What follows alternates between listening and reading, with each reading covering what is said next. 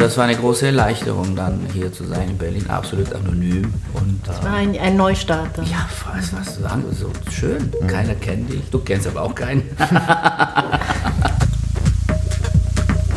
das Interessante dabei ist, aber ich glaube, es ist ein ganz normaler Prozess, dass äh, du willst dich gezielt an etwas erinnern und das wieder hervorrufen in dein Gedächtnis und denkst, es ist unglaublich wichtig und plötzlich merkst du, fällt dir was ganz anderes ein. Eine andere Person taucht auf und die nimmt natürlich plötzlich einen größeren Raum und du sagst, ah ja, warte mal, das beschreibe ich ja besser, lieber erzählt. Ja, das ist ja, plötzlich wird das andere unwichtig. Herzlich willkommen zum Berliner Zimmer, dem Literaturpodcast aus der Hauptstadt. Mein Name ist Klaus Rathje, mir gegenüber sitzt Judith Griedel. Judith, diesmal hatten wir einen Schauspieler, dabei sind wir ein Literaturpodcast. Was ist da schiefgelaufen? Das war Samuel Finzi und er hatte einen autobiografischen Roman geschrieben namens Samuels Buch. Es beschreibt seine Kindheit und Jugend in Bulgarien, was ich sehr faszinierend fand. Im sozialistischen Bulgarien, muss man dazu sagen, war die Sache natürlich etwas verschärft, aber den Lesegenuss eigentlich nicht trübt, weil er ja eben das Buch auch aus der Sicht eines Kindes und Jugendlichen schreibt. Und damit erlebt man ja auch sagen wir mal, seine normale Pubertätsgeschichte, die natürlich sich erstmal um Politik nicht so schert und eben, naja, die ganz normalen Dinge eines Jugendlichen erlebt. Und hat mich auch sehr neugierig gemacht auf dieses Land, von dem ich eigentlich gar nichts weiß. Und auf den Menschen Samuel Finzi, den wir natürlich aus zahlreichen Kinofilmen und Fernsehfilmen und Serien kennen, in Berlin vielleicht auch von der Bühne des Deutschen Theaters. Aber ich finde, dieses Buch macht ihn als Menschen wirklich greifbar irgendwie und nahbar. Das hat mir auch gefallen. Hören wir mal rein. Wir starten immer mit einem Gastgeschenk, oh. um gute Stimmung zu schaffen. Ja. Ich habe die, hab die sowieso mitgebracht, das ist alles gut. Genau, deswegen hätten wir das Geschenk jetzt gar nicht gebraucht. ist jetzt fast Verschwendung, aber trotzdem, wo wir es jetzt schon verraten haben. Mm. Einen gekühlten Wein. Das ist nämlich Judiths Lieblingswein. Ja. Ein Rosé. Dann denkst du an unseren Podcast und sagst, wie schön. Den Leuten, mit denen du trinkst, sagst du. Leichtigkeit des Eis. Wer, wer, wo wird es produziert? In Béziers. Ah, das ja war nicht weit von mir, glaube ich. Ja, ich, ich mag Rosé sehr gern. Sehr gut. Und noch ein Buch. Von einer Kollegin, die auch schon hier gewesen ist. Samuel Finzi packt jetzt das Buch aus. Es ist schön verpackt von unserer Lieblingsbuchhandlung Ocelot. Die uns immer noch kein, ich weiß nicht. Äh, ja, die reagieren gar kein, nicht auf kein uns. Lob ausspricht dafür, dass wir sie jedes Mal, aber gut. Hier äh, äh, äh erwähnen. Ja. Warum nicht? Wir bekommen kein Geld dafür. Okay, ich habe letztens oh. gratis ein Cappuccino bekommen. Okay. Das ist vielleicht schon. Ja, das ist nämlich das Buch Isidor von Shelley Kupferberg. Die hier in unserem Podcast auch war, mit diesem Buch. Und die auch ein Debüt damit vorgelegt hat über ihre Familiengeschichte. Von daher ist es durchaus ein klein wenig vergleichbar zu deinem Buch. Ich sehe sofort Isidor. Das wäre eine, fast die erste Wahl für den Namen meines Sohnes. Äh, für den Namen, ja, nach seinem Ah, interessant. Jetzt, jetzt, heißt er anders, jetzt heißt er Ezra, was auch nicht weiter auch schön. Ja, Isola hat sich eben ihr Großonkel oder Urgroßonkel äh, genannt. Ja. Die Geschichte von Isidor. Der im, im Wien der 20er, 30er, 40er Jahre eben Isidor. sehr gut reich gelebt hat. Wunderbar. Ach, schön. Und dann, vielen, vielen Dank. Ja. Also, das ist toll. ein großes Vergnügen, das Buch zu lesen, kannst Sehr du gut. sagen. Größeres als meins? Oder? Nein. Es, ist, es spielt in ganz anderen Zeiten. Nein, äh, nein, würde ich wirklich nicht sagen. Also ich habe beide Bücher sehr genossen. Mhm. Beide sind anekdotisch unterhaltsam geschrieben. Also auch Shelley ja. Kupferberg hat durchaus äh, Witz und Humor reingebracht, ja. trotz der tragischeren Zeit mhm. natürlich. Das ich weiß nicht, warum äh, äh, Sie so diesen Terminus Anekdote immer verwenden. Ich halte das gar nicht. Also die sind, die Geschichten sind, haben so äh, tragikomische Seiten also, oder sind beides. Und ich mag wieder die Beschreibung Anekdote nicht. Hm. Weil Anekdote für mich bleibt eine einzelne Geschichte. Eine einzelne Geschichte, vor allem ist etwas ein bisschen über, auf der Oberfläche und ich glaube nicht, dass Ah, da, okay. Nee. Weiß ich, also ah, habe ich nicht das Gefühl. Vielleicht gefällt Oder, dir... Aber vielleicht, vielleicht bilde ich mir das einfach mhm. ein, vielleicht klingt es für, für, Sie auch. Nur. Also ich würde das nicht in irgendeiner Weise äh, äh, abwerten oder zu oberflächlich verwenden, das Wort. Äh, aber wir müssen kurz... Aber weil die kurz sind, meinen Sie, weil die, die, die Geschichten sind kurz. Ja, ja also es sind... Lang Genau. Aber darauf habe ich das über Ja, ja, Also nein, das, das funktioniert ja auch. szenisch geschrieben, vielleicht Kann man gefällt sagen. dir das Ja. besser. Wenn man, ja, das, das nehme ich als Kompliment. Und es ist ein autobiografischer Roman. Ja, es geht um dein Aufwachsen im sozialistischen Bulgarien in den 70er, 80er Richtig. ja, Jahren. ja. Das ist Ja, eigentlich das ist- das die ganze. Geschichte. So. Ja, und da, da, darum ging es mir auch. Mir ging es nicht, nicht so sehr jetzt um mich, sondern um eben darum, einen Versuch zu beschreiben, was, es, was das bedeutet, in so einem Land aufzuwachsen, wo der blühende Sozialismus sozusagen herrschte. Und womit muss man dann weiterleben? Das werden wir dann später sehen. Aber Ja. äh, oder einfach diese Atmosphäre ein bisschen näher zu bringen. Und wir als außenstehende LeserInnen, also wir sind ja nun in, ja, in, in, in der Westdeutschland West-BRD aufgewachsen. in, äh, aufgewachsen und haben das natürlich nicht erlebt. Aber dadurch, dass, dass du uns den Sozialismus in Bulgarien aus der Sicht eines Kindes und Jugendlichen er, äh, Ja. er, Ja, erklärst, ja, ja. Werden wir besser mitgenommen. Und das, deswegen funktioniert dieses Buch so gut. Ach, verstehe. Ah, weil das es ja nicht ein Professor, der dann Nein, schon der- 40 der- Jahre genau, alt war, erzählt. Genau, das ist irgendwelche gesellschaftliche Zusammenhänge Ja. erklärt. Und so. Nee, das konnte, hätte ich auch gar nicht gekonnt. Eben, aber, Und, das, ja. aber so, so funktioniert es eben umso besser für Leute, die nicht in Bulgarien Ja. zu deiner Zeit aufgewachsen sind. Und das finde ich äh, ist Weil, ein guter. weil wir ja doch als Kinder dieselben Erlebnisse Ja. haben. Wir haben unsere Freunde, wir haben unseren ersten Natürlich, Schultag, ja, der ja. erste Gang in die neue Schule. Ja. Und das beschreibst du auch alles. Ich das beschreibe einfach, und das war auch natürlich auch mein Zweifel am Anfang. Ich dachte, was, was sind das? Da ist ja nichts Besonderes an sowas, weil jeder hat das gehabt, jeder Mensch auf der Aber eben, meisten ja. haben, äh, wie du sagst, den Schultag, die Freunde, die Kindheit, äh, die Eltern, das ist alles, alles schon gehabt, ge erlebt und es gibt sozusagen nichts wahnsinnig Dramatisches daran, was man jetzt so unbedingt der Welt mitteilen soll. aber das ganze große Ganze ist eben dramatisch. Die Gesellschaftsform Eben, ist dramatisch. So, ja. So, und die, unter welchen Umständen das Ja. stattfindet. Was, was war dir wichtig an dem Buch? Was war mir wichtig? Ähm, ich kann es jetzt. Ja. Ich habe ich hab diese Enge, die der sozialistische so, Staat ja. hatte, das fand ich, hast du Ja, das sickert durch die ganze Zeit. Ja. Ja. das, und das ist, wie soll ich sagen, das ist wahrscheinlich auch etwas äh, in einem.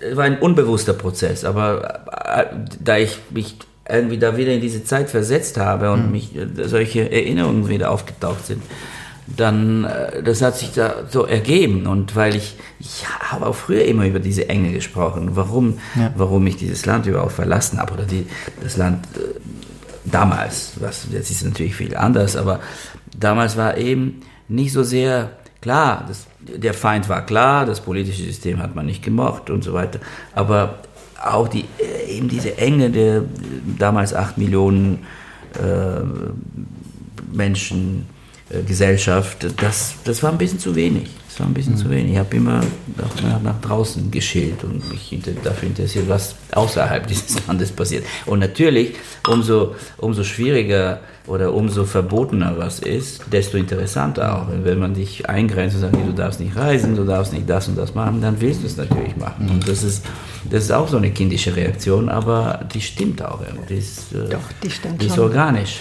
Also die, die kommt. Ich würde gern mal einfach auf, auf deine Familie an sich zu sprechen Ja. kommen, weil es ja auch eine ungewöhnliche Familie war, nämlich du bist ja aus einer, kommst ja aus einer Künstlerfamilie. Selbst das kommt mir nicht so ungewöhnlich vor. Weil es für dich normal war. Aber ich meine, ähm, meine Eltern waren nun äh, Ja. waren beide Banker und äh, ich habe das ganz anders erlebt natürlich. Ja. Aber ich fand es interessant, in dem Buch fällt der Satz, mein Familienname war wie ein gemachtes Bett. Ja. So, wenn es darum geht, deine eigene künstlerische Karriere Richtig. oder so Ja. anzugehen. Aber erzähl doch mal ein bisschen, dein, dein Vater war Mein Musiker. Vater, mein Vater ist immer noch, die zum Glück leben beide meiner Eltern und ähm, ist ein Schauspieler, aber auch nebenbei auch Musiker, muss man auch sagen. Der spielt wunderbar Geige und ein bisschen Klavier. Genau, ich meine mit war, weil er damals fest ein festes Engagement Und der hatte ein damals ein festes Engagement, hat Filme gedreht Ja. und war ist eine sehr bekannte Persönlichkeit und bekannter Schauspieler dort und äh, allerdings einer, der nie sich dem System sozusagen hingegeben hat. Und der war nie Parteimitglied, der hat äh, abgelehnt jegliche Versuche, die, es- die, es gab nämlich ein paar Versuche, den zu werben für die Stasi und so weiter, aber abgelehnt natürlich und so weiter. Meine Mutter auch, meine Mutter stammte auch aus einer gut bürgerlichen Familie, aber so wie ich beschreibe, eben nach dem, der Großvater, mein Großvater hatte Berufsverbot, als äh, Jurist und musste sich auch weiter als Musiker, irgendwie musste mit Musik seine, zum Glück spielt er Geige und weiter musste er die Familie mit eben dieser Tätigkeit ernähren. Und ähm, wenn das ungewöhnlich, aber äh, schauen Sie, äh, wie, ja, wie du sagst am Anfang, ich dachte immer sie, du, aber du, ja. Äh, wie du am Anfang sagtest, es ist, für mich war es nicht ungewöhnlich. Also mhm. mein Alltag in der Kindheit war klar, Papa geht zur Probe, am Abend hat er Vorstellung, meine Mutter übt sich zu Hause, übt Klavier, ab und zu gibt es ein Konzert. Irgendwann hat sie angefangen zu unterrichten selber und, und, und so. Und das war ja mein ganz normales Leben. Und die Freunde, die ich hatte, oder die, die Freunde meiner Eltern, waren eben aus diesem Milieu. Und dadurch kannte ich ja die, die ganzen interessanten oder wichtigen Künstler, Filmemacher, Maler, Komponisten, Schauspieler und so weiter und so fort. Und für mich war das, ja, so eng irgendwann, weil ich dachte, als ich angefangen hatte, selber zu, also langsam reingerutscht bin in, das, in diese, also sozusagen ins Theater oder zu, hm. in die Schauspielerei, hab, merkte ich, gut, das war es dann jetzt tatsächlich. Ähm, ich kenne die alle. Vielleicht macht die macht noch den einen oder anderen, den einen oder anderen Film mit dem und dem Regisseur und das, ja, ist okay, aber war das alles jetzt? Ich bin 20, das, das reicht doch nicht. Das muss doch irgendwie es gibt andere Menschen auf der Welt, andere Regisseure. Deswegen war der Sprung ins Ausland vielleicht sogar naheliegender, weil du ja. quasi die ganze Künstlerszene ja, in Bulgarien ja, ja schon in- und auswendig ja, kanntest. Tatsächlich, so. ich hatte dieses Gefühl, das alles zu kennen. Und das nicht erobern musstest in Bulgarien. Nein, nein. So. Vor, und vor allem, das war auch, muss ich auch sagen, der, die, die Sorge meines Vaters war die, dass tatsächlich man wird, mich würde man immer mit diesem Namen verbinden und nach dem Namen beurteilen und nicht so sehr nach, mein, nach dem, was ich mache was mhm. ich schaffe oder ja. nicht schaffe. Und das, war eine, und das war eine große Erleichterung, dann hier zu sein in Berlin, absolut anonym. Und, äh, es war ein, ein Neustart. Ja, es war so, so schön. Mhm. Keiner kennt dich, du kennst aber auch keinen.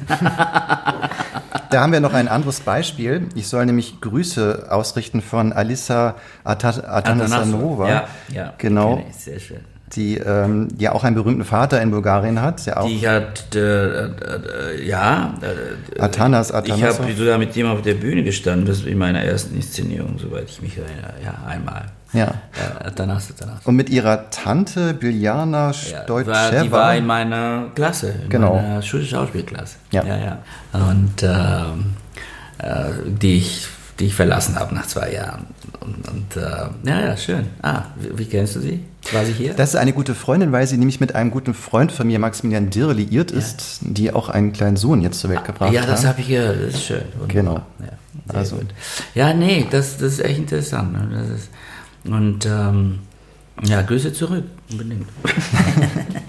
und wie kam, war es Zufall, dass du nach Deutschland gekommen bist? Es war mehr oder weniger Zufall ich sage immer, Zufälle gibt es nicht, darauf arbeitet man schon äh, hinauf, aber trotzdem, ich habe nie damit gerechnet, dass ich nach Deutschland kommen würde. Niemals. Ich habe auch die Sprache nicht gesprochen, ich konnte sie ja gar nicht. Oder? Und Frankreich lag ja Frankreich näher. lag mir näher, weil, weil ich eben, äh, wir hatten da Verwandten und Freunde und ich habe als, schon als Kleinkind angefangen, hab, äh, an, fing an Französisch zu lernen, es gab einen französischen Kindergarten, den ich da beschreibe im Buch. Und, ähm, und das lag mir total, aber für mich war klar, Frankreich wird es eines Tages. Also so Amerika war viel zu weit oder ne? aber Frank ja, Paris, das wäre ja die Stadt, wo ich weiterlebe. Und dann hat die Zugfahrkarte, und da stand was anderes drauf. Und oder? da, da auf einmal fast, nee, da, da wurde ich eben äh, zu, nach, einer, nach einem kleinen Ausflug nach Bonn, so eine, zu einer Theaterwerkstatt, äh, Jugendtheaterwerkstatt hieß das, weiß ich noch. Und da traf ich einen Regisseur, den ich auf, schon früher in Bulgarien getroffen hatte also nicht getroffen, sondern der, der, da galt wirklich als, er war so ganz besonders, ein junger Regisseur mit einer Truppe in der Provinz, hatte so wunderbare Inszenierungen gemacht, so wie noch keine in Bulgarien oder wahnsinnig selten. Das war Avantgarde, das war, das war ein Geheimtipp und natürlich nicht gut angesehen von der, von der Zensur, sagen wir so. Hm. Und irgendwann hat er sich, hat er das Land auch verlassen, ich glaube 87 oder so und lebte schon in Deutschland und der hat dann wieder bei dieser Theaterwerkstatt erwähnt, er, hieß Ivan Stanev und dann sagte er, dass er da eine Produktion machen würde, irgendwann mal in Berlin. Ja, ist nicht sicher und ob ich Lust hätte da mitzumachen. Ja, klar, natürlich. Und dann später, tatsächlich, ein paar, zwei Monate später, klingelte das Telefon und sagte, kannst du schnell Deutsch lernen? Ich sage, ja klar, mach ich. Wie hast du das gemacht? Ja gut, man kann ja nicht die Sprache lernen in sechs Wochen und die, die, Zeit, die ich zur Verfügung hatte. Aber ich habe fleißig da diesen, den Text bekommen von dem Stück und äh, die Texte gelernt, die, Grammatik, die deutsche Grammatik und dachte, ach, das ist ja gar nicht so einfach, so kompliziert und so weiter. Und ich wurde natürlich eines Besseren gelehrt, als, als ich ja, plötzlich in Berlin landete und dachte, ach, ich verstehe nichts. Ich verstehe rein gar nichts. Also und aber ja, bin in einer, ja, einer kleinen Depression verfallen, weil ja. ich, ich kommuniziere. Ich konnte natürlich Englisch oder Französisch mit ja. Leuten reden. In Mitte reicht das. Also jetzt. jetzt. Damals hat es auch nicht gereicht. Vor allem mit meinen Kollegen, mit meinen mit anderen Mitgliedern der Truppe äh, konnte ich, aber das war mir verboten damals fast. So, auf, so. Äh, weil, ja, weil und die, die mussten mit mir nur Deutsch reden, damit ich schnell in die Sprache reinkomme, ja, was ein guter Zug war allerdings. Mhm. Weil äh, ihr kennt das, wenn Leute nach Berlin kommen, also Immigranten, das vor allem die oft bleiben sie untereinander. Ja, und, äh, Judith ist, kommt aus Bayern und so, die, die ja. ist auch nur unter Bayern hab, dann. So. Gestern bei im Biergarten. Ja. Ah, so, siehste. Und das, äh, bei den Bulgaren ist es äh, hauptsächlich so. Ne? Die bleiben untereinander, schimpfen auf den Rest und, ja. äh, und lernen die Sprache nicht. Ist, ist, ich weiß, wie schwierig Integration ist, das weiß ich. Das erleben wir jetzt gerade in Frankreich was, was die Folgen sein können. Also Alissa hat wahnsinnig schnell Deutsch gelernt. Auch. Also innerhalb eines Jahres so. war das schon echt ja, ja, ja. toll. Also. Und, ich meine, du, sprich, die, ja? du sprichst fünf Sprachen oder so? ja, so. so und du damit, sprichst auch Deutsch ohne Akzent? ich meine, hast du da irgendein Geheimnis? Nee, ich habe kein Geheimnis, ich habe musikalisches Gehör. Ah. ah, natürlich. Das ist das ist äh, eben nicht, weil ich wahnsinnig fleißig bin, nein. sondern weil du aus einer Musikerfamilie kommst. Das trainiert. Und das trainiert vor allem und das äh, macht es einfacher mhm. tatsächlich, wenn man gut ah. zuhören kann und äh, wieder reproduzieren kann. Das Aber es ist ja wirklich so, du hast ja ganz viel Klaviermusik und Gesang gehört in deiner Kindheit, ja, das, das prägt ja, wirklich das Gehör. Das, das, das prägt. ja, ich meine, es ist sowas, es ist was in den Genen dann doch, ja. also mhm. beide Seiten sind halt... Ja. Wollen wir mal eine Geschichte hören aus mhm. dem Buch, damit sich Unsere Hörerschaft ist ein bisschen. Shirley Cooper. Ah, nein, ja, auch kein Problem. Also, 500 Jahre später, das ist Kapitel 17. 1492 beschloss das katholische Königspaar Ferdinand II. von Aragon und Isabella von Kastilien die Vertreibung aller Juden aus Spanien. Laut dem Alhambra-Edikt vom 31. März 1492 mussten spätestens zum 31. Juli desselben Jahres alle nicht konvertierten Juden die iberische Halbinsel verlassen haben. Vielleicht war es also ein, kein Zufall, dass genau drei Tage später, am 3. August 1492, die Santa Maria in See stach. Jenes Schiff, das unter dem Kommando eines gewissen Cristobal Colon stand eines Seefahrers jüdischer Herkunft, der zum Christentum konvertieren und den Namen Kolumbus annehmen musste, um die Finanzierung seiner Entdeckungsreise nicht zu gefährden. Spekulationen besagen, dass die aus Spanien vertriebenen Juden in sein Unternehmen große Hoffnungen setzten. Würde er ein geeignetes Auswanderungsland für die, für die entdecken? Der Großteil der sephardischen Juden siedelte sich im deutschen Quatsch, im deutschen, im östlichen Mittelmeerraum an und verteilte sich über den Balkan. Andere gelangten nach Italien, wo sie nicht immer vorbehaltlos empfangen wurden. Das Osmanische Reich nahm die Flüchtlinge ohne Bedingungen auf.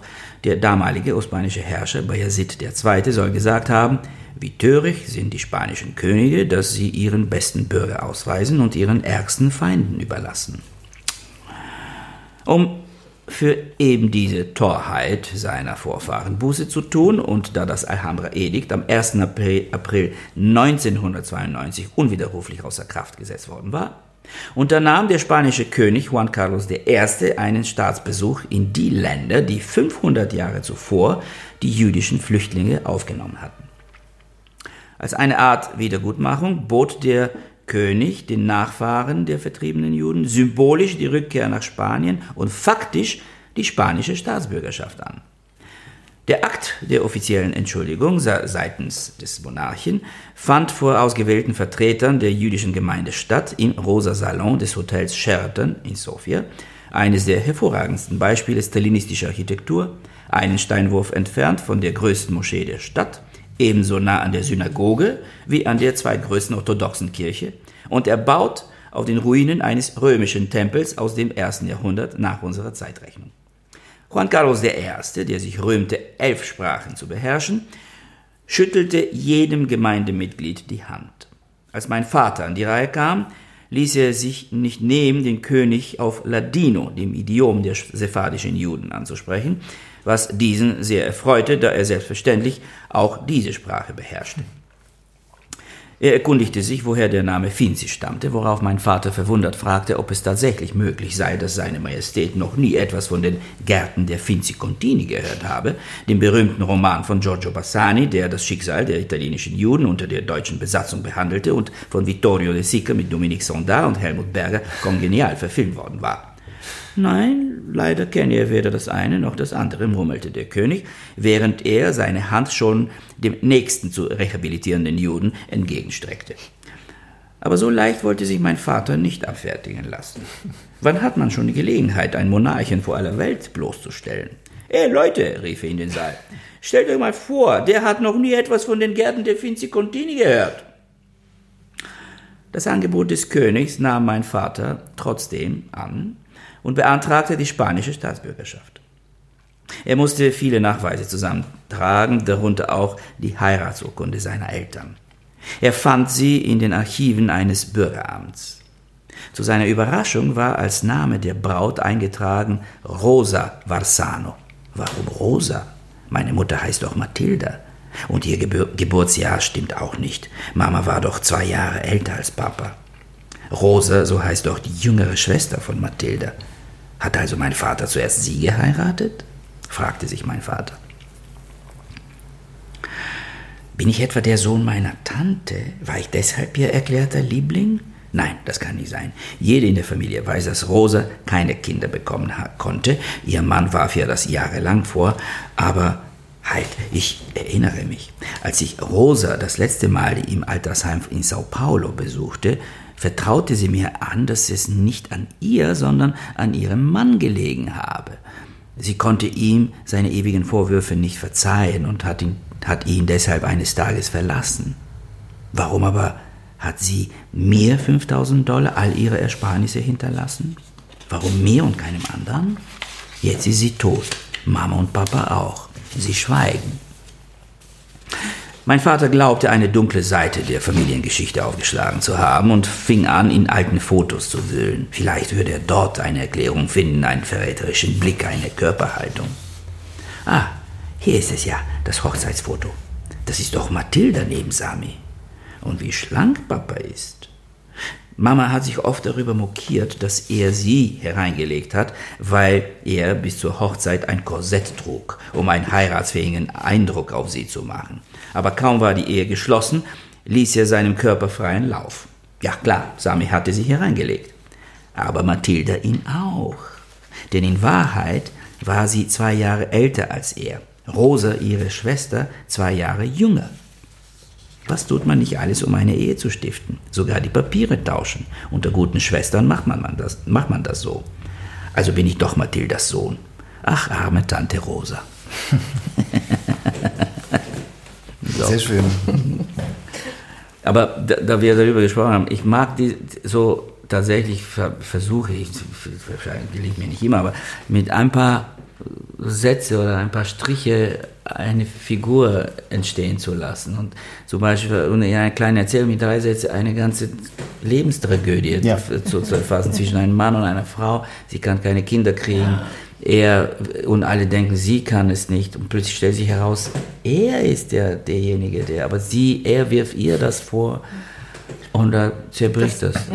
ja, und das, ja, das ist ein ganzes Leben. Und das, mich interessiert sowas, so mit und das alles in, drei, drei Striche. So. Und das alles in einer absurden Situation so. mit dem spanischen König. So, also, ja. also solche Zusammenhänge, tatsächlich widersprüchliche Situationen. Und, Aber das wiederum ist eben filmisch gedacht, weil jeder Drehbuchautor hätte sich genau diese absurdeste Situation, die schön bildhaft ist, ausgedacht. Der spanische König in einem Hotel. Saal. Der die Hände schüttelt. Ja, aber Kostüme. freut mich, dass du so sagst, weil äh, mein Sohn, als er das gelesen hat, sagte, sagt, Papa, das ist ja, der ist 15, und sagte, wie, was denkst du darüber? Und dann kannst du mir alles sagen, sagt, das ist wie, wie im Film. Ich sag, ah, das freut mich, dass er sagt, das ist schön, dass es ist. Können wir was zu dem Coverfoto Ja, sagen? äh, das ist eine Klassenreise, glaube ich, 10. Klasse ungefähr. Nun habe ich zufällig gefunden, dieses Bild unter meinem Da stehst du Kopf. Ähm, du stehe ich Kopf. Kopf, ich mache einen Kopfstand.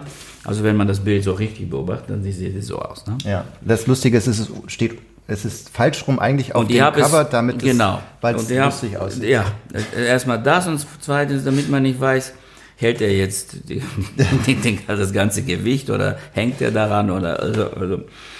Und unbewusst muss ich sagen, weil ich gerade eine Vorstellung spiele von David Grossmann, das heißt ein Roman von David Grossmann, der heißt Kommt ein Pferd in die Bar. Ah ja. Und da geht es um einen Stand-up-Comedian, der rechnet mit seinem ganzen Leben ab auf der Bühne und so weiter. Und erzählt, wie er als äh, klein, ungefähr in dem Alter, ein bisschen jünger sogar, auf einmal entdeckt hat, dass er auf Hände laufen kann. Und das in jeder Situation, die er nicht selber meistern konnte, hat er sich plötzlich auf Hände gestellt und so gelaufen. Und als ich, also, und das, ich habe nicht dran gedacht, dass es da, und plötzlich, ach, das ist doch der, also so, solche, solche Dinge passieren mal in meinem Kopf. Und als ich, als ich das im Verlag an, angeboten habe, da habe ich gesagt, ja, super, das wäre das ist ein gutes, guter, guter Cover. Wie kam es zu dem Buch? Zu dem Buch kam es durch erstens Frau Karin Graf, die Literatur, Die ja. genau, die mich angesprochen hat vor Jahren, hatte, sie müssen schreiben, so, weil so wie sie äh, auf der Bühne spielen, bin ich überzeugt, dass sie auch schreiben können. Das ist eine lustige Kausalkette. So. Und da sagt sie, ja, aber das, ich verstehe doch, bin, ich weiß, was sie, was sie sagen. Ich sag, Okay, probieren Sie mal. Und dann nicht, nicht viel, viel später hat mich Maxim Biller angerufen, der einen, einen, einen Text von mir gelesen hat, einen kurzen Text, in, damals glaube ich in der Zeit erschien, den ich im Zusammenhang mit dem Tod von Dimitar Gotschew geschrieben hatte. Der Ein Regisseur, mit dem ich sehr viel gearbeitet habe. Also, und Freund vor allem. Und ähm, der, der hat ja dachte, sag mal, schreibst du? Sag, ich, nö, solltest du. also, ich sag, ja gut, wenn ein so ein Schriftsteller das sagt, dann ja, hat er was gesehen und kann es einschätzen besser als ich. Und das hat mir ein bisschen Mut gemacht, dann habe ich mich hingesetzt und angefangen. So, so war das. Wie lange hast du gebraucht? Lange, hast, ich will es gar nicht sagen. War lang. Aber ich habe große Unterbrechungen auch. Hm, du hast dann ja. nebenher gearbeitet. Ja. Hat Maxim Biller das Buch dann jetzt schon gelesen und nochmal angerufen? Wir treffen uns, äh, doch, doch, der, hat ja sein Ding geschrieben hier dahinter, ne? Ein Buch wie ein Märchen. Das heißt ja nicht, dass er es gelesen hat. Ich habe es als Hörbuch gehört. Muss der da hab ich das davor gelesen? Ja, ja. Muss ja davor schon die Aber wir würden ihn auch gerne in den Podcast einladen. Sehr gerne. Dann kannst du schon mal Grüße gehen raus. Ja, auf, auf jeden Fall. Vielleicht treffe ich ihn, bevor ihr ihn einlädt. Und Aber viele Grüße, Maxim, ja, viele Grüße an der Stelle. auf der ersten Seite des Buches ist auch noch eine, ein, ein Satz, dass ähm, unter Mitarbeit von Geoffrey Layton, Und Jeffrey Layton. Ja, das ist nämlich so, dass ich nach den ersten 40, 50 Seiten bemerkt habe, wie einsam Schreiben ist. Ach Mensch. es ist nicht wie in einem Ich, Theaterstück. ja? ne, eben. Und die, war, das ist die Situation, mit der ich besser umgehen kann, als zu Hause zu hauen. Und, so. weil das so wie es anfängt mit dieser, dieser Motiv über den Terrazzo-Boden. Das war tatsächlich so. Ich meinte, wie fängt man an? Plötzlich habe ich das lange beobachtet. Ah, so, so sind die Gedanken, so laufen die. Ja, da heißt es, dass der Boden dich an den Tatsächlich, Boden an den, in Bulgarien. Das zuerst und, und vor allem, das hat mir das, die, die, die, die ursprüngliche Variante des Buches oder die auch ein bisschen beibehalten natürlich äh, geblieben ist, aber äh, die, die, der erste Draft, wie man so sagt bei den Drehbüchern, das, ich wollte absolut frei assoziativ erzählen und nicht linear. Ja. So wie die Steinchen da in den Boden eingelassen sind und das manche manchmal passen sie zueinander, manchmal nicht. Die haben verschiedene Farben, aber du guckst das eine und dann das eine schaut, ah, guckst du aufs nächste und so weiter. Und so entstehen auch Gedanken und Erinnerungen. Ich war total frei im Raum und Zeit. Und irgendwann hab, musste ich feststellen, dass ziemlich verwirrend war für den Zuerst musste ich eine kleine Chronologie einbauen, wobei ich springe ja sowieso hin und zurück in der Zeit. Aber man, man versteht alles. Also, aber genau, jetzt, ja. aber früher war es viel chaotischer. Also, aber das Prinzip war so, dass ich dann doch immer diese Steine wieder umordnen konnte, die, weil so, ja. Und ähm, also Jeffrey, Jeff, äh, Jeff ist auch ein, ein sehr guter Freund und ein ganz toller Dramaturg, er selbst Regisseur auch. Und da er auch mein Nachbar ist, habe ich, gesagt, hab ihn mal gefragt, wirst du bereit, sozusagen mit mir äh, zu sitzen und zu, zu, zuzuhören, Fragen zu stellen, mich zu kritisieren, solange ich schreibe. Aber im direkten Feedback, im direkten Kontakt. Also ich sitze da bei ihm, ich schreibe und kann sofort vorlesen. Und das ist so wie bei einer Theaterprobe. Aha. Man spielt was vor und der Regisseur sagt, nee, probier mal in die Richtung. Oder, und das war, das war so. Also das sind praktisch kleine Erzählungen, die du aufgeschrieben ich, hast. Ne, na, nicht nur, ne, ja, ich habe schon und ich schreibe und dann, dann lese ich ihm vor oder sage, guck mal, liest, okay. liest das hier das durch, wie gefällt dir das? Ja, und nach seiner Reaktion, also er hat einen sofortigen, wie gesagt, wie ich sozusagen, ich spiele die, ein Schauspieler spielt die, die Rolle eines Schriftstellers und hat einen Dramaturgen vor sich. Ja. Und äh, der dem gute tatsächlich sagt, ja, das funktioniert und das funktioniert nicht so gut, aber warum probierst hast du nicht was, was in diese Richtung gehen kann und so weiter. Mhm. Und das ist, äh, bin sehr dankbar ihm für, dafür, weil das, das, das hat mich äh, aus dieser Einsamkeit erstmal gerettet. Mhm. Und äh, er konnte nebenbei auch kochen und Sachen machen und das war, wir haben sehr schöne Zeit. Und da ihr Nachbarn wart, war das so eben so und das ist, weil ich nicht zu Hause, dann zu Hause, dann gehst du irgendwo hin, gezählt, setzt dich in einen Tisch vor dem Computer und, und dann, der macht seine Sachen und trotzdem ist er bei der bei, mhm. auch bei der bei der Arbeit. Sehr und manchmal, weil ich, natürlich brauche ich ab und zu so eine halbe Stunde, wo ich mich konzentrieren muss, die mhm. Geschichte beschreibe und so weiter. Ne? Dann kann ich ihn vortragen und ja. äh, sehen, ob es funktioniert oder nicht. Hattest du auch Tagebuchaufzeichnungen oder musst, nee. hast du noch recherchiert? Nein. Nein. Ab und zu muss ich eine kleine Recherche anstellen, natürlich. Aber das ist alles hier hm. drin gewesen. Was? Ab und zu muss ich äh, sogar habe meine Mutter oder mein Vater irgendwas gefragt oder sowas mir.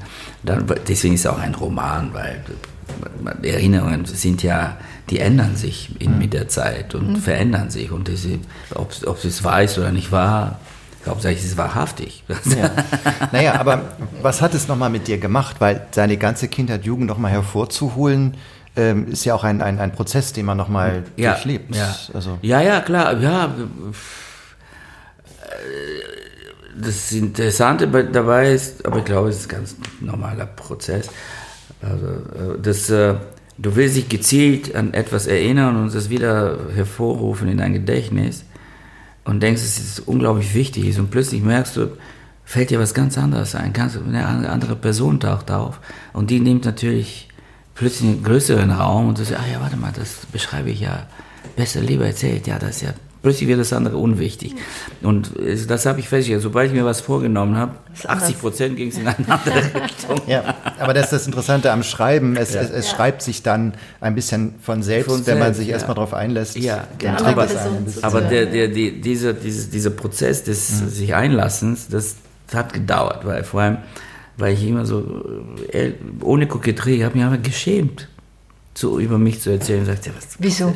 Ja, weil ich, ich wollte mich nie so wichtig machen in der ganzen Sache, so ganz blöde gesagt. Hm. Und bis ich gesagt habe, ja, aber eigentlich ist es ein literarischer Held, das bin ich nicht, das ist irgendein Samuel, das ist, das muss ich mir das schon so vorstellen. Also das ist ja. ja. Als, als Trick, um dich selbst zu ja, überlisten. Ja, ja, also, ja, sozusagen. Also es kommt gar nicht so rüber. Im Gegenteil, ich bin jetzt voll neugierig geworden auf Bulgarien. Ich ja. In Bulgarien überhaupt nicht. Auf Sofia, auf, auf die hm. Kneipe, zu der du einen Schlüssel hast. Ja gut, das, das, die beschreibe ich hier nicht. Wo, woher, woher weißt du das? Ist es dann nicht drin? Nein.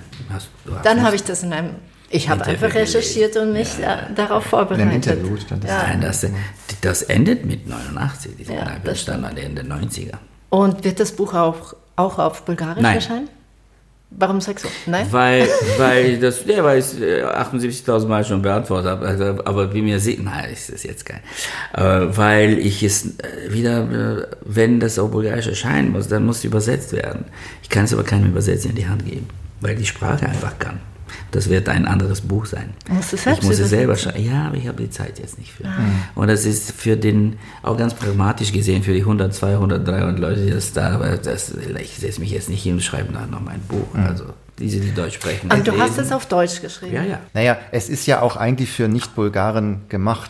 Das ist absolut richtig, weil es gibt Dinge, die ich da den Leuten nicht erklären muss. Ja. Wobei Freunde von mir sagen, nein, die, die jüngere Generation, die kennen das gar nicht. Und so, das ist schon. Die Generation, die lesen sowas gar nicht. Also Ja, interessanterweise in einem Interview hast du gesagt, dass ähm, die bulgarische Gesellschaft die sozialistische Vergangenheit nie so richtig aufgearbeitet hätte. Null. Leider. Und das, die, die Folgen spürt man jetzt. Tatsächlich. Von 30 Jahren jetzt äh, kriechen da in alten Strukturen und äh, ja, leider, muss man sagen. Aber gut, das ist ein ganz anderes Thema jetzt, Ja. die, die politische Situation des Landes reden äh, würden. Ja, Woll- Wollen wir, wir haben in unserem Podcast eine Rubrik, also ist unser Lügenspiel. Ähm, das geht so, du erzählst uns drei Geschichten aus deinem Leben. wobei in deinem Buch jetzt schon 3000 Geschichten aus deinem Leben drinstecken. Das ist Aber natürlich. wir können Folgendes machen. Wir können äh, gucken, was sche scheint euch zum Beispiel erfunden? Du machst das und was ist mit uns. Äh, ja. Ah, okay. Ja, Und ich sag euch, was stimmt und was nicht stimmt. Okay, okay. Also, gut. Es gibt natürlich eine, also Ja.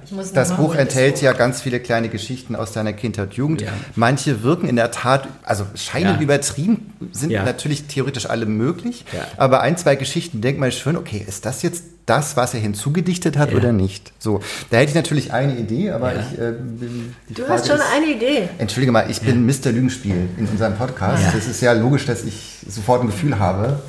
Was? Weißt du, welche Geschichte? Ich, Ja. ich schweife jetzt ein bisschen ab, um Zeit zu gewinnen. Ja, ja. Aber was ich wahnsinnig fand, ich bin ja auch ein Kinofan. Und du hast erzählt, also die, die Filme waren alle im Original in deinem Kino. Ja. Odeon, richtig. Die, heutzutage, damals Druschba. Damals Druschba. Ja. So hieß Ähm, das, Freundschaft. Und dann saßen hinten drin Synchronsprecher. Ja. Ich habe das noch nie gehört. Das kennt man nur aus dem Stummfilmkino hier ähm, äh, Rosa Luxemburg äh, Platz, wo das bei bei ja 20 also Ja, es sind 100 Jahre alten Stummfilmen gemacht wird. Der wird Und du glaubst, das ist ein bisschen erfunden? Ich bin mir nicht sicher. Es erscheint dann auch wieder logisch. also bei aber Filmfestivals gibt es das auch manchmal, wenn Echt? ja also bei den nordischen Filmtagen in Lübeck, da wird manchmal ein norwegischer Kinderfilm, da wird dann Deutsch oder Englisch eingesprochen, während das norwegische im Kino läuft. Also das das Okay. äh, glaube ich schon, dass das ähm, dass das stimmt. Stimmt, Es war das nur stimmt. ein, ein Das stimmt. Das- das- Vor allem, das, dazu kann ich erzählen, tatsächlich gab es, es gab eine äh, Frau zum Beispiel, die hat all die ganzen italienischen Filme übersetzt, war eine Frau. Dann für die amerikanischen gab es einen Mann, Oder dann später kam einer, der in Amerika gelebt hat, der konnte super den Slang und das, der konnte sich so einleben. Ah. es gab echte Synchronstars Also, aber sozusagen oder einen und das war Sprechstars. tatsächlich, und die, die Kommentare, die waren da. Genau, das ist ja das Lustige an der Geschichte, dass die das Filmgeschehen kommentiert haben, obwohl sie eigentlich nur den Text übersetzen So sollen. ist es, So. aber die, die Frau, die war zum Beispiel sehr involviert in den Film und das gab es tatsächlich. Da, Ja. Das kam, ah, weil es entstand bei diesen Vorführungen so eine Intimität, sagen wir. Es war natürlich nie voll, war bei, Ja. auch ganz voll, aber äh, es ist so eine, wie man heutzutage zu Hause sich einen Film an die Wand wollte und plötzlich eine, eine Gemeinschaft sozusagen. Und man da, da auch das Filmgeschehen natürlich ja, natürlich kann man gucken, ja, schaut. ja, also, so. Aber in einem Kinosaal, das ist lustig. Es ist lustig, tatsächlich. Ich gebe dann auch mal einen Tipp ab. Es gibt ja eine äh, Kinder- oder Jugendliebesgeschichte, wo äh, dein literarisches Ich, sage ich jetzt mal, mit der Tochter eines einer hochgestellten Parteipersönlichkeit redest und immer wieder von einer großen Limousine abgeholt wird. Mhm. Da habe ich eher gedacht, wenn ich jetzt Autor wäre, würde ich sowas, wenn ich es nicht erlebt hätte, mit hinzudichten, um den Klassenunterschied im Sozialismus zu verdeutlichen anhand einer persönlichen Geschichte. Leider nicht. Das ist auch wahr. So war das. Die kam mit einer Limousine zur Schule und ging, ja, äh, ich meine, die, die, die eigentlich vom Staat so Ja, aber ihr, war, ihr wart wirklich ein, ein, ein, ein Paar. Wir waren, wie man ein Paar sein kann in dem Alter. Ja. Also, also so Mit Ja, 13. ja, klar, aber mit 13, so, ja. Wir haben es okay, also das ist auch eine echte Geschichte. Das ist auch eine echte Geschichte. Und auch, dass du den Attentäter des Papstes. Auch eine echte Geschichte. Nein, das gibt's doch nicht.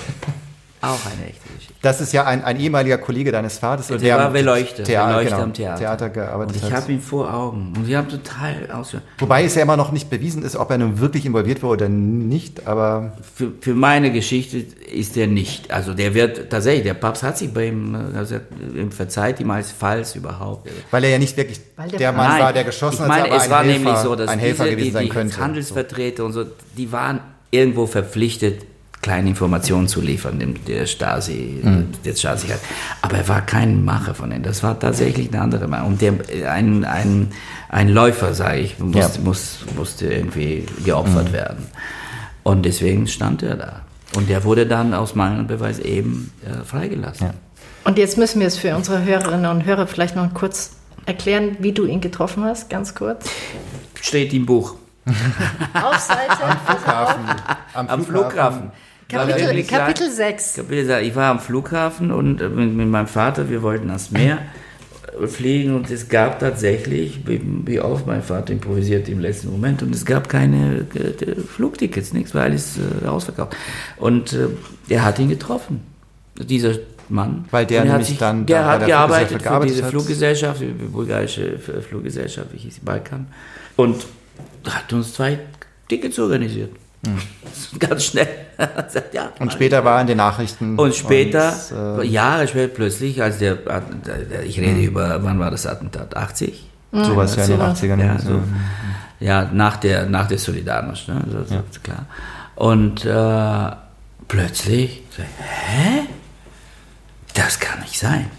Das kann nicht sein. Der Mann. Wie hat überhaupt dein Vater oder deine engere Familie ansonsten das Buch aufgenommen? Die haben es auch Die wahrscheinlich es auch. nicht lesen können, leider, bis jetzt. Ach, weil sie kein Deutsch spricht. Nein. Nein, ach Gott. Ja, natürlich. Ich habe es ihnen geschenkt, aber. Weil die ja nicht ausgewandert sind. Aber du, die können kein Deutsch. Also, ja, es wird, manchmal ist es so im Leben. ist das jetzt besser oder schlechter für dich, dass, es, dass sie es nicht lesen können? Äh, Ich hätte mich gefreut, aber das kann ich denen erzählen. Also, das ist, äh, worum es geht. Und äh, Aber ein paar Anekdoten stammen ja vielleicht auch noch direkt von deinem Vater. Du ja, hast manche, auch man, mal genau, manche Geschichte dazu. kennen Sie auch diese Reise nach Frankreich und Italien und so weiter. Das haben wir ja alles erlebt Mhm. als Familie. Und äh, ja, Es gibt eine Anekdote in Frankreich, wo ihr zwei verfeindete Familienzweige besucht. Finzi versus Finzi. Und ja. der, nach dem Besuch bei der ersten Finzi-Familie sagt, war ihr, ihr, so. ihr fliegt jetzt zurück und dann seid ihr aber zu dem anderen Zweig gegangen, Genau. auch in Paris. Genau so war es. Nicht bei Lyon. Äh, Lyon, also aber in Frankreich, ja, genau. Ja, das war genau Das war so. auch so. Wir haben er, er den ersten und er sagt, nee, die dürfen nicht sagen. Das sei auch sehr lustige Geschichte. Ja, allerdings in, in den 90er Jahren haben wir, wir waren wieder die Ersten mit meinem Vater und meiner damaligen Frau. Wir besuchten die Verwandten in Lyon und haben diesen Streit belegt. Also Streit, weil das ist ja schon die, die nächste Generation und die haben sie zusammengebracht. Wie habt ihr es So, dass- gemacht? Wir haben ja irgendwie ein Essen organisiert. So, dann haben sie gesagt, lass, lass uns mal. Ja, die, und weil das schon in der Vergangenheit lag und, und äh, haben die, die kamen, stimmt, ja, hallo, hallo, ich bin der, ich bin der. So, ja, das haben wir geschafft. Sehr gut. Dort, wo du in dem Buch schreibst, die verschwendeste Zeit war eigentlich deine Militärzeit. Oh ja. Und da hast du dich dann auch. Aber das ist, glaube ich, für jeden Menschen. Das- Genau. Das ist ein universelles Jungen. Thema. Das Ja. ist ein universelles Thema, klar. Außer man ist nicht überzeugt, dass, äh, dass jetzt die Armee ist der, sein Ort. und ähnlich wie Wladimir Kamina hast du dich dann auch als psychiatrisch nicht ganz okay einweisen ja, lassen. Ja. Das ist eigentlich der Start einer Schauspielkarriere, ne? weil du musstest ja Absolut, vor einem Arzt eine es Krankheit spielen. musste es vorspielen, obwohl in der Kommission saß natürlich eine, die Ärzte, Die- das die wissen, sozusagen, dass das- die wusste, ja. dass das, ja, aber die anderen wussten es nicht. Ich wusste, ich durfte sie also auch nicht sie blamieren und äh, musste irgendwie überzeugend auftreten. Ja. Und da habe ich gedacht, gut, das, äh, das mache ich so. Und das war, das war eine Erfahrung, ja. Äh, Ob die wert war, aber war, jede Erfahrung ist eigentlich wert, aber was wert, ob positiv oder negativ. Aber, und es, es war interessant. Es war ich weiß noch, wie ich, das habe ich nicht beschrieben, da im Hof, das Mil- Militärkrankenhaus, wie mein Vater zu Besuch kam, weil, weil er, er hat es ein bisschen verbockt mit dieser ganzen Geschichte und mir so unglaubliche Sandwiches gebracht hat, so, damit ich da zumindest normal essen kann und so. Das war also so Sachen. Währenddessen gab es einen anderen Freund von mir, mit dem ich, der da auch kurz vorkommt in der Geschichte, der zu, ungefähr zur selben Zeit eine Herzkrankheit simuliert hatte. Und die hatten einen anderen Arzt als äh, so eine Beziehung gefunden im Krankenhaus, der auch dann irgendwann mal testiert hat, dass er sein Herz nicht so gut geht. Und wir wurden beide versetzt in die, in die tiefste Provinz Bulgariens, und wo wir unser zweites Jahr beim Militär verbracht haben. Und da war es aber schon einfacher. Das war einfach viel zu weit von Sofia. Da mussten wir immer mit Zug fahren oder per Anhalter, wenn mhm. wir ausgebrochen sind aus der Kaserne und so weiter. So. Aber es war nicht so schlimm wie das erste Jahr. Es war einfach Zeit, dumpfe, dumpfe ja. Zeitverschwendung. Das war es. Mhm. Und zwar mit 20, meine. Ja, umso mehr scheinst du Zeit aufholen zu wollen mit absurd vielen Theater- und Filmproduktionen. Das ist aber, aber wir müssen jetzt noch auflösen, weil unser Lügenspiel geht schon so, dass es dann die Auflösung gibt. Ja. Aber also, wir haben es nicht geschafft. Also wir haben es nicht rein, geschafft. Rein, die Auflösung, bis jetzt ist alles stimmt, ja, also, muss man sagen. Jetzt musst du sagen, was nicht stimmt. Was nicht stimmt. Das wird das Buch entzaubern. Ah, das wird das Buch entzaubern. Das, das okay. kann ich Ihnen bei, beim nächsten Mal kann ich Die, die Leser sollen uns die dann schreiben. schreiben. Was ist wahr? Was, genau. Die naheliegendsten Sachen haben wir jetzt alle, alle ja. durchgearbeitet. Ja. Äh, nein, nein. Okay. Das, also, wenn, wenn wir es nicht geschafft haben, dann. dann er ist einfach ein guter Schauspieler. Sagen wir mal so. das ist natürlich, das ist nicht wahr. Ich meine, und auch deine ganzen Filme und Projekte, die du gemacht hast, würde hier, das Buch würde genauso dick sein. Das ja. würde zehnmal so dick sein, wahrscheinlich. Ja, das ist dann auch die Schwierigkeit, wisst, wisst ihr, weil beim, äh, es soll noch ein zweites Buch irgendwann mal erscheinen. Ja. Und, äh, mit der, den ersten Jahren in Deutschland sozusagen. So, und da ist die Schwierigkeit, meine, ganz, sage ich ganz offen. Ähm, wie erzählt man nicht wie, ein Schau was, wie eine Schauspielautobiografie. Ich habe ja. mit dem gearbeitet oder mit dem, ich habe den mhm. kennengelernt. Das, ich mhm. persönlich finde nicht so interessant. Naja, Name-Dropping so. Vielleicht nicht, aber, aber das, du, das, genau, das Gefühl, genau auf der Bühne zu stehen, ja. es kommt ja dieser Schauspieler-Albtraum, wird ja auch im Buch genannt, man steht auf der Bühne, weiß nicht, in welchem Stück man sich befindet. Ja. so gesagt. Aber äh, ich meine, du hast ja für aber ja, äh, man viele muss versuchen, erlebt. das Leben zu beschreiben und vielleicht zu erwähnen, was nebenbei. Also der Spagat zwischen äh, Theater und, und Film. Film. und Fernsehen, den kennen natürlich viele Schauspieler, ja. aber die wenigsten ja. in diesem Extrem wie, wie du. Ja, weil ich habe mich bewegt. Ja, ich hatte Glück. mit manchen, mit anderen nicht so viel Glückssachen, aber ja, ja. Ist, ich habe gearbeitet. Kann man nicht, kann Besteht da ein, ein, großer Unterschied in, als Schauspieler für, im Theater auf der Bühne zu stehen oder zu wissen, das, das mache ich jetzt für den Film, das, das sind jetzt Dreharbeiten? Ja, klar, natürlich. Das ist auch die ewige Frage, die gestellt wird, hm. natürlich. Deswegen stelle ich sie. Es, es, es, gibt verschiedene Techniken, natürlich, selbstverständlich, aber kann ich mich nur wiederholen. Äh, ich sage immer, im Theater bin ich der Entscheidungsträger, im Film nicht.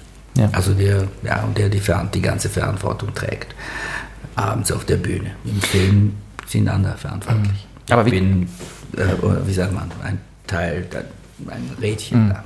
Aber wie kriegst du diese Extreme in einen Kopf? Weil von äh, Till Schweiger Familienfilm ja. bis äh, Tabori äh, auf der Bühne ist ja nur eine ziemliche Spannweite das, und diesen ständigen Wechsel, also... Ist, naja, da, im Grunde ist es immer wieder dasselbe. Also es ist... Äh, du denkst an äh, die, an die, die, Figur, die du zu spielen hast und, und passt dich an der Situation, an einer ganz konkret.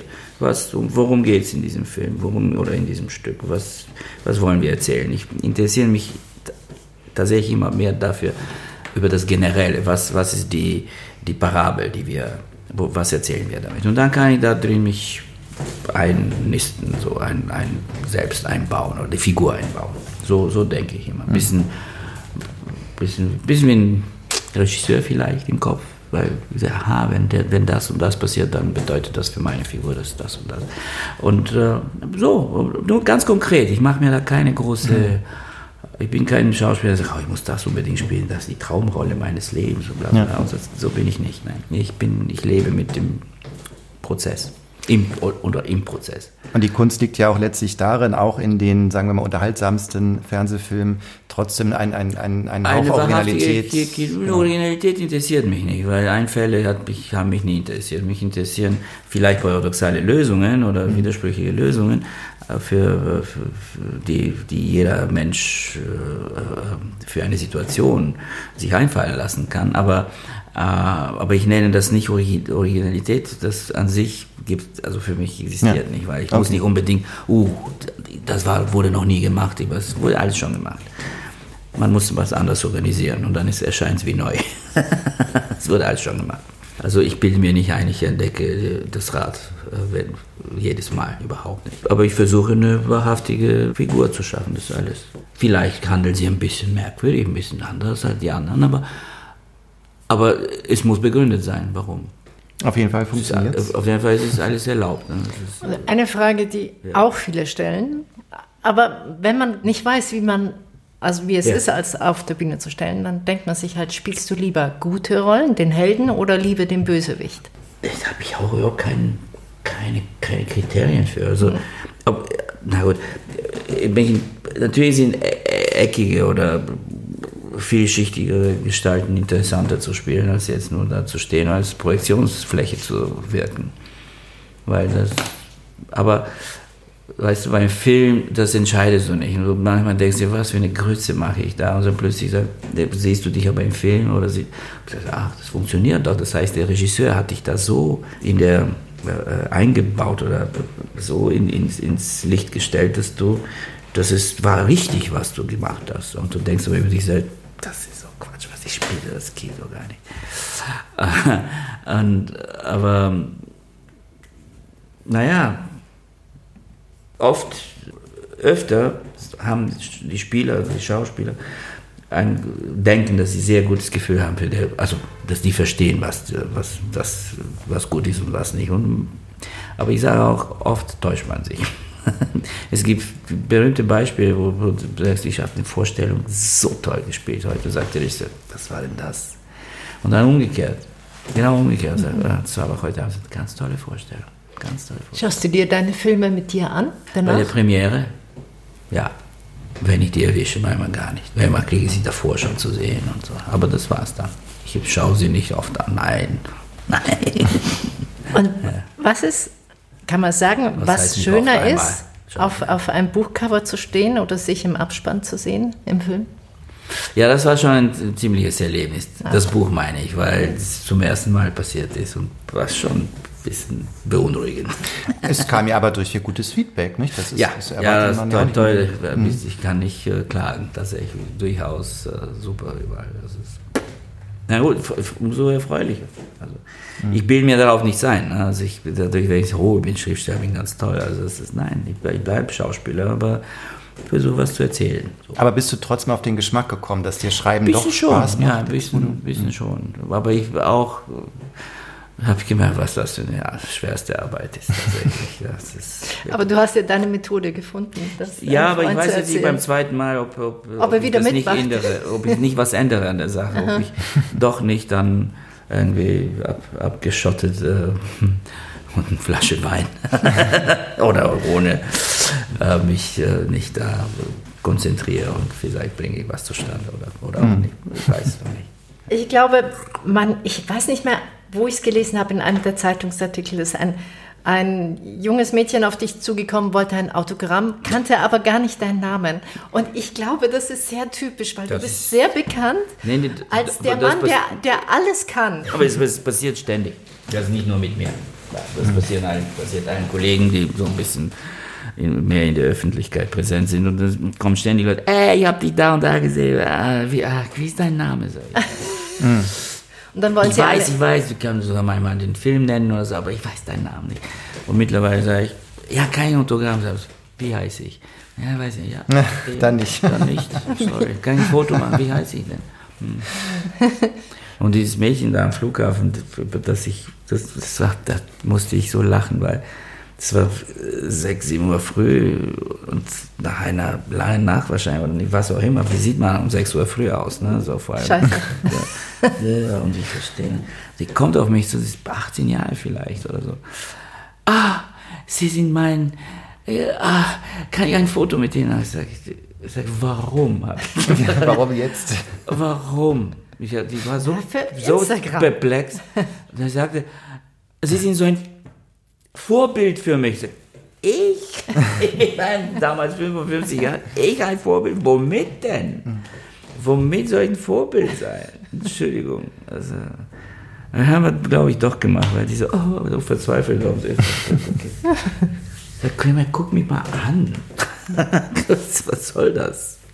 Und jetzt wirst du, glaube ich, wieder sehr bekannt und vielleicht können dann Leute auch deinen Namen Darum geht's nennen. mir die, nicht. das, ist- war, das spürt man. Ja, ja. Ähm, Ja, aber jetzt durch die neuen Almen-Verfilmungen, die machst du im Sommer. Das ist jetzt Das, noch in nee, der das Pipeline? ist, nee, nee, das, äh, wir haben gerade abgedreht dann. Ah, okay, In, das war äh, schon. Mhm. April, ja. War- März, April, ja, ja. Wann haben wir gedreht? März haben wir gedreht, genau. Den ganzen März waren wir auf Teneriffa, den fünften Teil. Mhm. Kommt irgendwann, hm, wahrscheinlich vor dem Ende des Jahres. Ich muss doch nachsynchron machen, sogar die Tage. Genau, ja, ist richtig. Und was ist noch in der Pipeline? Die nächsten. Oh, es gibt einiges. Es gibt, äh, aber jetzt ist nicht so, dass ich jetzt mich hinsetze. Aber es gibt ständig, äh, also ständig noch äh, Filme, die äh, finanziert, nicht nur in Deutschland irgendwo. das, Alles. Und deswegen, ich mag nicht so im Voraus immer sagen, ja, das mache ich und das mache ich, weil es nie sicher. Wir leben in Zeiten, wo das da steht hundertprozentig Sinn, da wird es gestrichen für immer.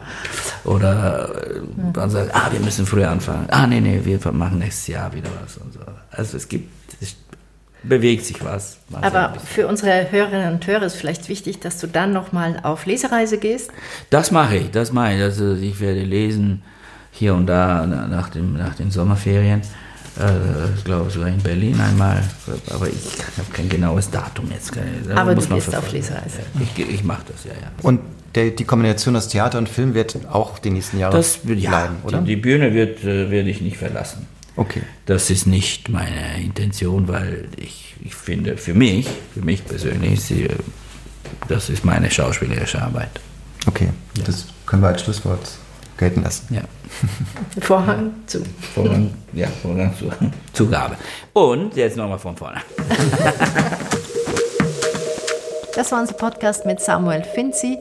Wir danken noch Branka Prilic, die dem Ganzen noch eine Form gegeben hat und ähm, alles nochmal abgecheckt hat technisch. Und ich möchte noch ein Lob aussprechen an meinen lieben Kollegen Oliver Schütte, der nämlich auch einen tollen Podcast macht, nämlich Stichwort Drehbuch, wo es, wie der Name vermuten lässt, ums filmische Schreiben geht, aber insgesamt eben auch ums kreative Schreiben. Und dort finden auch tolle Gespräche statt über Film und wie man Filmideen entwickelt und ja, wie die beste Dramaturgie auszusehen hat. Also das ähm, ja, sind sympathische Gespräche. Wer sich fürs kreative Schreiben interessiert, sollte dort unbedingt mal reinhören. Stichwort Drehbuch heißt. Bleibt uns treu, gebt uns fünf Sterne, abonniert uns. Und schreibt uns gern über Instagram, Facebook oder unsere Website und abonniert uns fleißig. Bis bald. Bis bald.